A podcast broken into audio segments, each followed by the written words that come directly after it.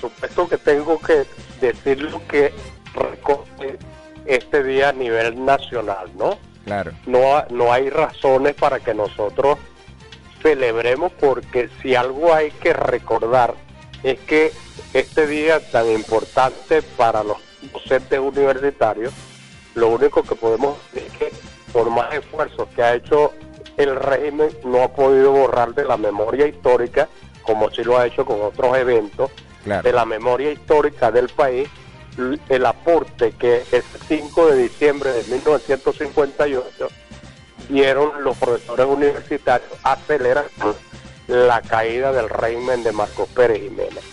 Por supuesto, tenemos que decir que este gobierno acentuó la destrucción de la universidad y tuvo como dos de sus aliados, por un lado, el COVID, que fue, digamos, el mejor laboratorio para que, el mejor aliado para que el Ejecutivo, desde su laboratorio, elaborara un plan macabro de ese tamaño, con ese color, con ese nombre, con esa calificación, en la destrucción de estas casas de sin embargo, por más esfuerzos que ha hecho, y lo ha hecho vaciando a la universidad de todo su contenido, no ha podido, digamos, conocer que con un, un salario ilecido, con un salario vergonzoso, cumplen con esa labor tan encomiable como es profesionales de calidad para el país y para fuera del país.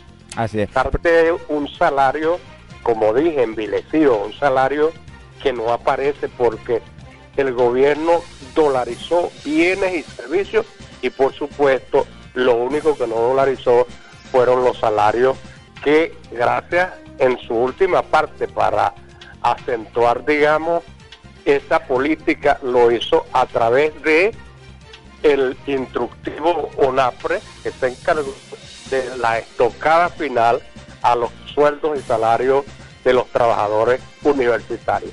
Un poco para recordar, para porque usted comentaba que, que, que, bueno, que esta es esta histórica por la cual hoy se celebra el Día del Profesor Universitario, un poco para que las personas que nos están escuchando entiendan la importancia y la relevancia que tiene eh, este 5 de diciembre y qué fue lo que ocurrió eh, eh, En la fecha, en esta fecha particular en la que se conmemora. antecedió en 1958, primero se dan las huelgas de los estudiantes, en 1957, para no- la fecha que se celebra el Día del Estudiante, y posteriormente viene la participación de la Universidad de Venezuela, sus profesores y otras instituciones de educación y de educación media y participan en una huelga de los docentes universitarios.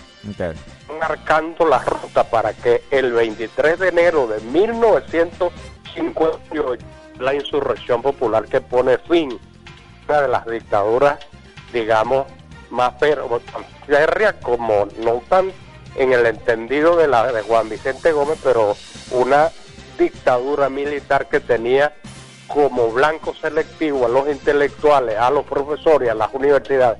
Pero ahí hay que hacer un paréntesis. Esa Ok. dictadura, por ejemplo, que tenía todos sus tintes con víctimas y confesos, con este solo ejemplo. Claro. Le dio los dineros a Carlos Raúl Villanueva, que es el arquitecto que construyó la ciudad universitaria y presentó el proyecto y ese gobierno financió la obra como, bueno, el año que viene, porque nosotros tenemos que redoblar las protestas de calle y dejar muy claro que no le vamos a... El gobierno no se puede seguir burlando de nosotros. Cada vez que uno le pide una cosa, entonces el gobierno tiene un viaje a Egipto. Ya mañana se va a Maduro otra vez para Sudáfrica y nos deja entendiendo.